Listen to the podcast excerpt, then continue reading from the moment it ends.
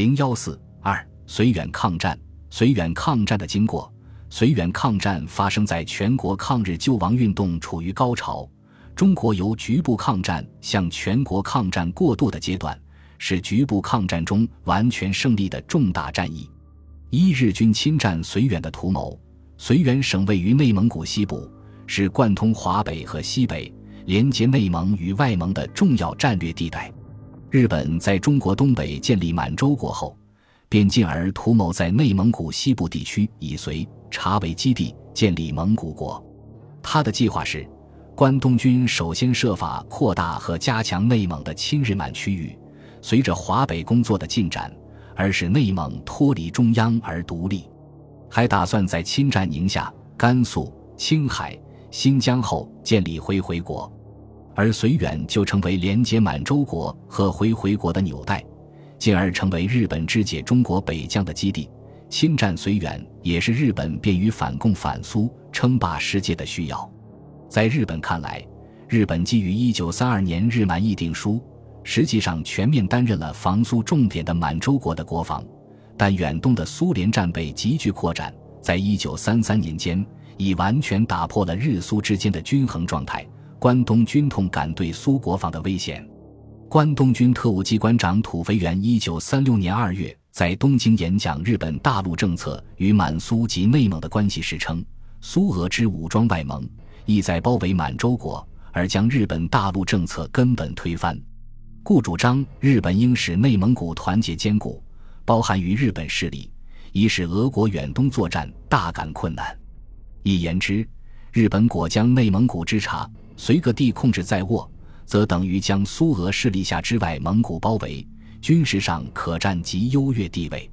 日本控制了绥远，就可以对苏联造成自辽宁、热河、察哈尔、宁夏、甘肃直达新疆的铁壁包围圈，并在预想的对苏作战中，从正面出击西伯利亚，将苏联截成两半，与德国法西斯侵略欧洲相呼应，以实现称霸世界的战略。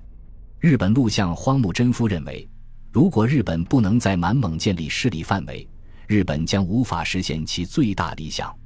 当时日本军部正在为南进、北进问题争吵不休，夺取内蒙、完成反苏包围圈。在持北进态度的关东军看来，是迫在眉睫的问题。日本侵占绥远，是想断绝中国接受苏联军援的通道。著名记者范长江撰文指出，日本图谋绥远，还想在中国的北面造成封锁中国的壁垒。他自认为可凭借其海军实力封锁中国沿海，以断绝国际对华的援助。只是在陆路方面，中国有被迫与苏联联合的可能，因此决定先完成对中国的封锁。日本从东北经察绥，西至宁夏新干，造成封锁中国、隔绝中俄的阵线。他们所预定的这条封锁线，是从东北到西北一条长蛇式的地形。这条长线的中心点，也可以说是封锁的斤两，是在绥远。傅作义也认为，敌人在长城以北，从察哈尔东边多伦起，经过张北、商都、百灵庙，以西经过阿拉善而达青海之北之额济纳为止，画成一条联络线。第一交通站设有特务机关、无线电台、飞机场、防御工程，彼此节节联络。企图截断我对苏联的交通，绥远还是中共与共产国际取得联系的主要路线。绥远若失，则新疆、宁夏、陕西、山西都在敌人的掌中，而华北一带更成为日本的囊中物。不但我们的国难更形加重，及全民族的生存也受到最大的威胁了。一九三五年六月，秦土协定签订后，察哈尔省主权遭到严重侵害。绥东屏障失去，日本图谋绥远的野心日炽。是年秋，日本在归绥设立特务机关，派羽山喜郎为特务机关长，进行绥远特殊化的阴谋活动，搜集我方情报，收买汉奸流氓，从事捣乱，制造事端，寻找侵略借口。他们在归绥更主要的工作是挑拨破坏蒙汉民族关系，唆使格蒙其独立。羽山向绥远省政府提出取消九一八纪念堂和长城抗日阵亡将士公墓，迫使傅作义分别将其改为公共会堂和烈士公园。羽山还在归绥挂出羽山公馆的牌子，公开进行特务活动，并有飞机经常往来绥包两市，在包头修建了飞机库。七月，关东军参谋部制定了以政治谋略和军事进攻两手并用侵占绥远的计划，即对内蒙措施要领。内中指出，对于绥远的傅作义将军，随着华北工作的进展，如果可能，或者先行收买。努力使其行动符合于关东军的意图，但如果认为无论如何难以实现时，就抓住时机把他打倒，驱逐到山西省内。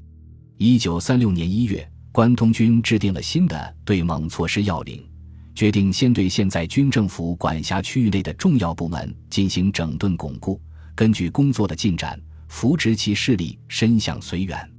然后向外蒙、青海、新疆。西藏等地区扩大之。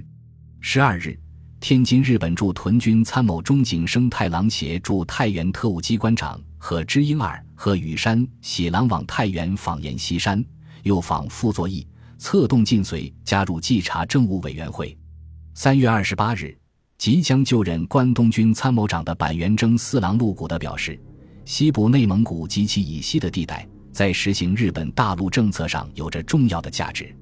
如果该地带一旦入于日满方面的势力之下，积极地可以成为进一步怀柔同民族的外蒙古的根据地；更向西进，可以遏制自新疆侵入的苏联势力，并切断中国本部与苏联的陆上联系。日军数年来已对西部内蒙古逐步进行着工作，日本决心排除一切困难，将来更将其工作加以推进。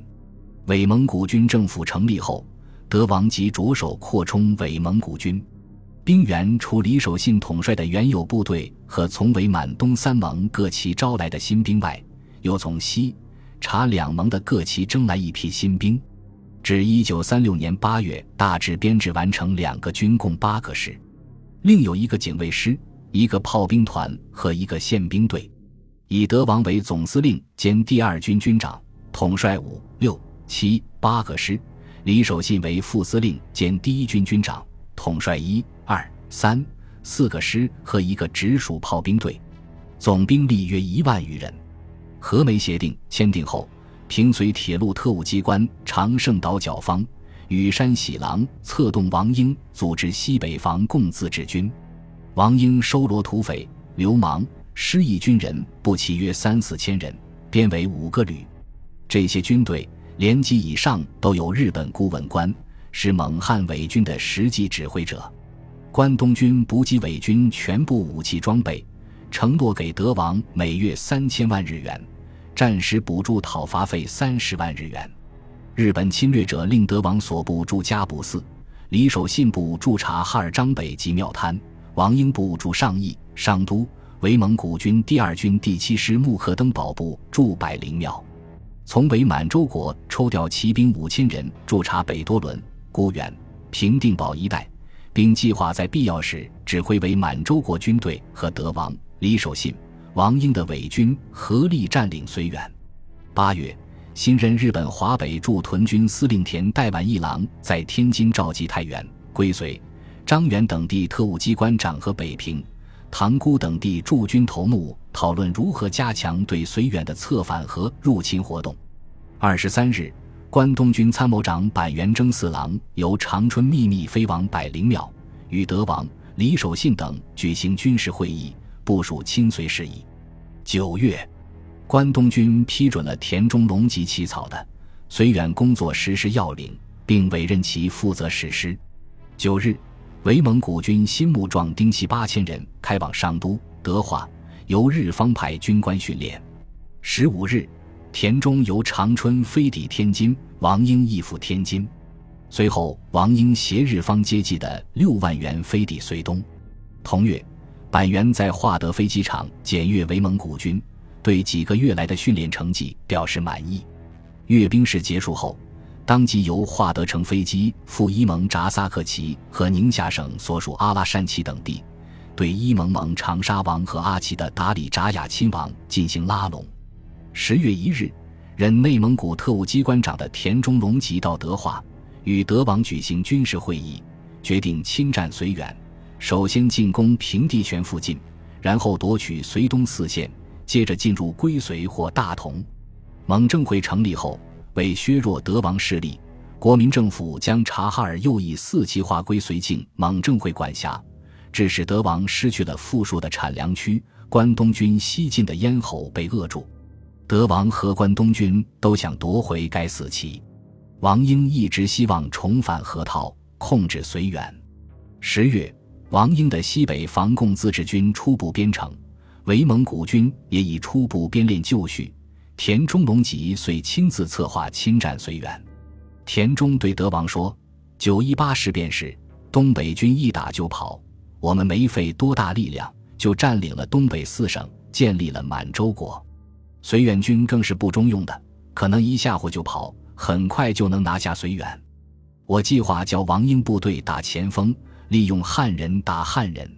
你们蒙古军都后做第二线的支援，即或发生冲突，蒙古军也可少受损失。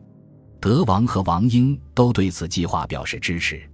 日本完成了进攻绥远的准备，伪蒙古第一军部署于察。绥边境的上义、兴河等县的边境线上，伪蒙古第二军部署于土木尔台以北西至百灵庙之线，其第七师全部驻作为后方基地的百灵庙。西北防共自治军集结于察哈尔商都附近。